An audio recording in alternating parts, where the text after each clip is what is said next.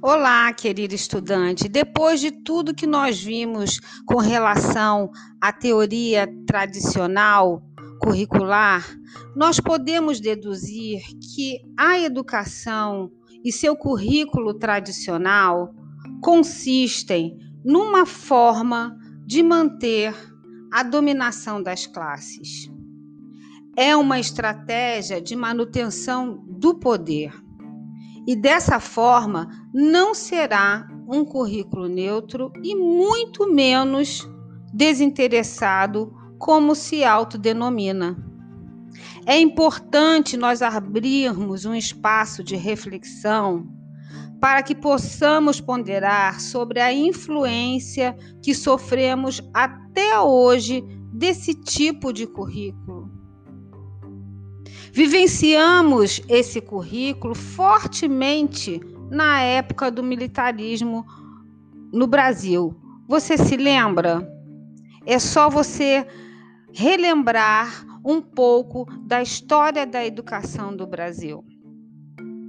E até hoje, nós percebemos que muitos dos professores ainda entendem este currículo como um, como um simples documento, né? E que sua disciplina pode ser desenvolvida de forma completamente descomprometida das demais.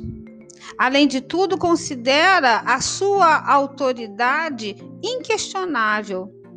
Daí reforçando um sistema social onde predomina a divisão de classes e a impossibilidade do diálogo e da ascensão social.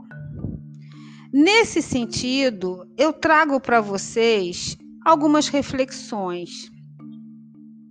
Qual a postura dos professores principalmente no que se refere à educação básica.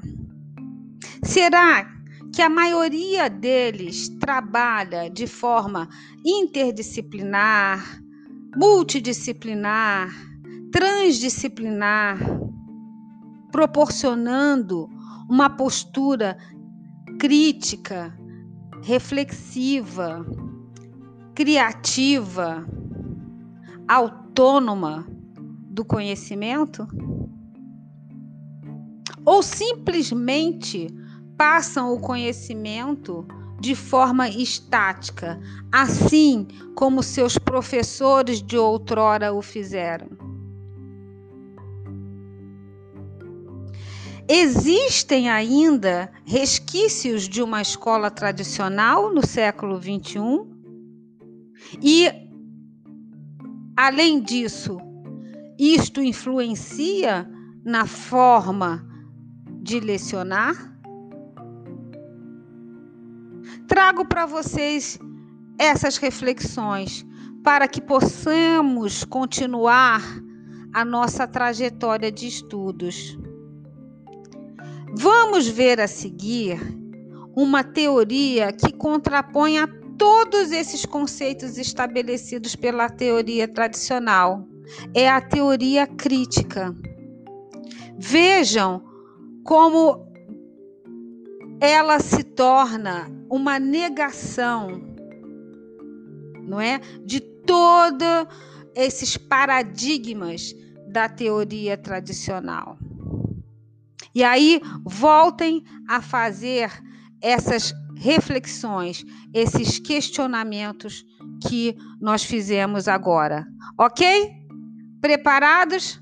Então, nos veremos em breve. Tchau, tchau!